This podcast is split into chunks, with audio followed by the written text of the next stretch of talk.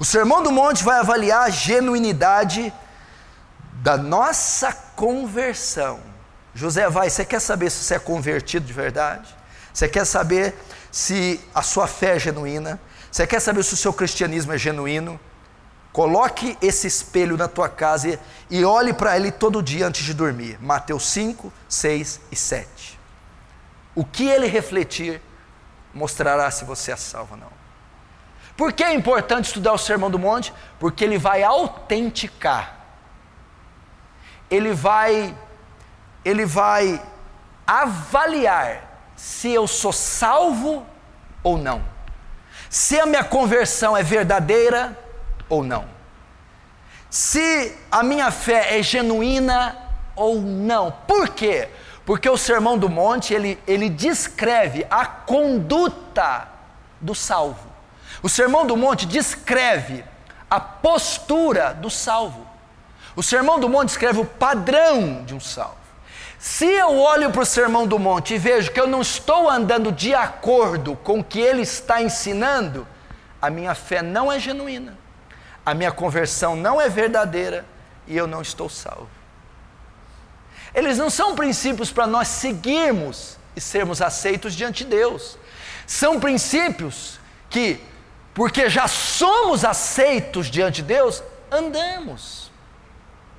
Entendeu? Estuda Mateus 5, estuda Mateus 6, estuda Mateus 7. Se cada princípio que Jesus estiver ensinando estiver de acordo com a sua vida, sua fé é genuína, sua fé é verdadeira, a sua salvação é real e a sua conversão é genuína.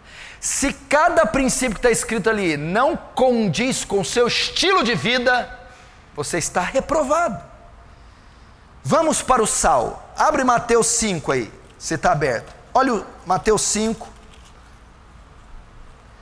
Diz assim: Vós sois o sal da terra. Ora, se o sal vier sensível, como lhe restará o sabor? Para nada mais presta, senão para ser lançado fora e ser pisado pelos homens. Ok? Presta atenção aqui. Como que eu. Ó, vamos testar a genuinidade do sal. Está dizendo que nós somos o sal. Aí ele compara: se o sal não tiver as propriedades características do sal, ele não é sal. Ele não salga, ele não, não impede de corromper o alimento, porque o sal, quando você põe no, no, no bacalhau, ele impede de apodrecer. Ele tem, um, uma, ele tem um, um poder conservante. E ele também salga, dá sabor. Agora, se este sal não tiver os componentes ideais do sal, ele nem impede de apodrecer e nem dá sabor. Esse sal não presta. Quais são os componentes do sal? Aí vai, você vai estudar o sulfato disso, cloreto de sódio, isso, isso. Aí dá sal. Nós somos o sal, ok? Como nós sabemos a genuinidade do, do nosso sal, deste sal que somos nós? Como sabemos que esse sal de fato é um sal verdadeiro? Ele precisa ter as características do sal. Quais são as características do sal? Bem-aventurados os mansos, porque herdarão a terra. Bem-aventurados os puros de coração, porque verão a Deus. Bem-aventurados os pobres de espírito, porque deles é o reino de Deus.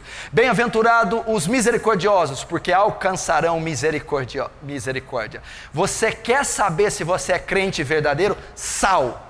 Você precisa das propriedades do sal.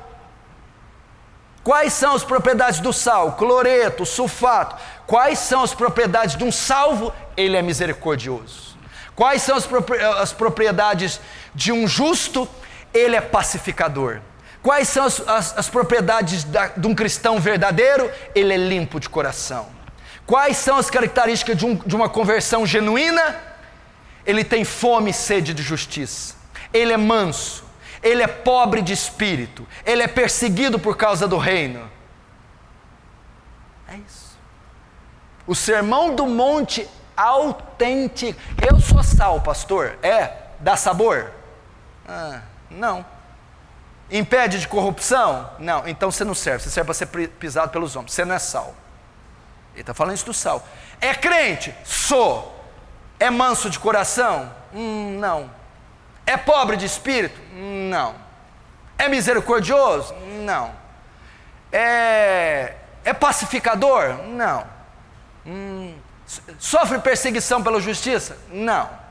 Tem fome e sede de justiça? Não. Então não é sal, então não é crente.